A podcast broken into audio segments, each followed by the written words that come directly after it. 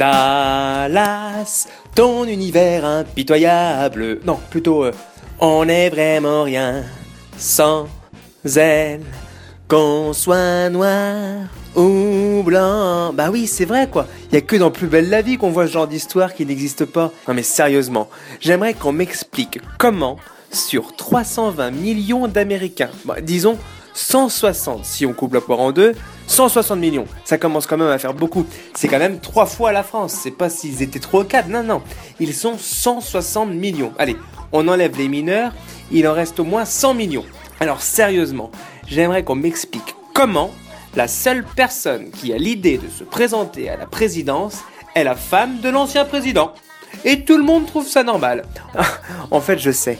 Les Américains, ils ont tellement l'habitude des blockbusters qu'ils se rendent même pas compte quand c'est dans la vraie vie. Et dis donc, t'as été voir euh, Façon de Furious 7 Ah ouais, ouais, j'ai adoré. Ouais, ben, euh, moi j'attends vraiment euh, bientôt Clinton 2. J'étais un petit peu déçu après Bush 2. Et encore, si c'était qu'en Amérique, que nenni Pas besoin de faire le tour du monde pour se faire prendre pour un con.